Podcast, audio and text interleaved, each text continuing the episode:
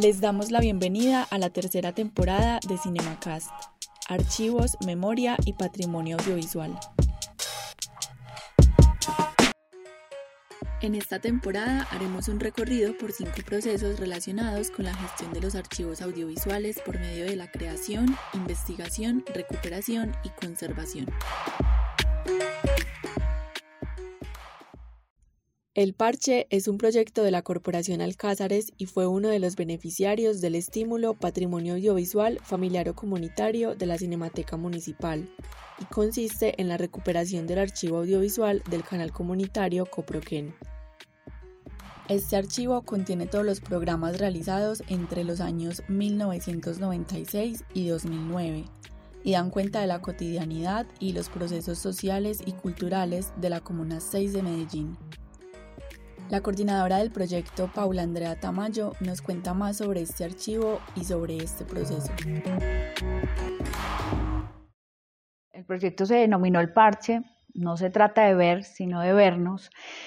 Primero el parche porque nos evocaba ese archivo que estábamos recuperando, o sea, cuando eh, se empezaron las escuelas de comunicación eh, allá en esa década de los 90, eh, uno iba, era a parchar con los amigos, ¿sí? Y a parchar entonces a, a intentar hacer grabaciones, a aprender cómo se cogía el micrófono, la cámara, todo.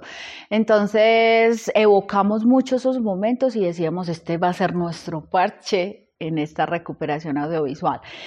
Y mm, no se trata de ver, se trata de vernos ese eslogan era el que tenía el archivo que vamos a recuperar. Es el canal comunitario que funcionó entre 1996, 2008, 2009 más o menos nace inicialmente de una iniciativa de un párroco para que se empezaran a transmitir las misas, ¿cómo te parece? Y, al, em, y ya después fue que empezó eh, esa fusión entre la iglesia y los grupos eh, sociales allí, los comités de desarrollo, etcétera. Eh, y ahí fue donde eso hace pues explosión, ya no solamente son las misas, empiezan otros programas, eh, donde ya entonces se piensa en que salga de la infraestructura de la parroquia, eh, que ya esté en un sitio independiente y ahí empieza a girar diferente la historia.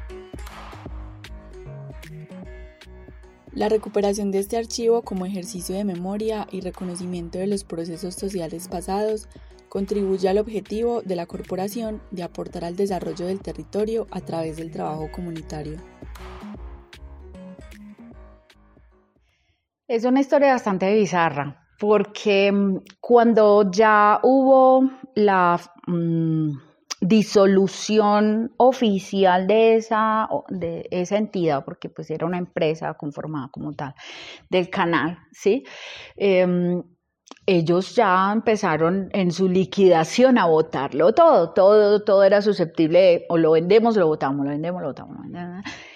Y hubo un líder, un gestor, también en su momento era productor, editor, camarógrafo en el canal, que mm, hace parte en este momento del equipo, es fundamental porque es quien nos va a ayudar a recuperar mucho de ese hilo histórico, es Over Valencia.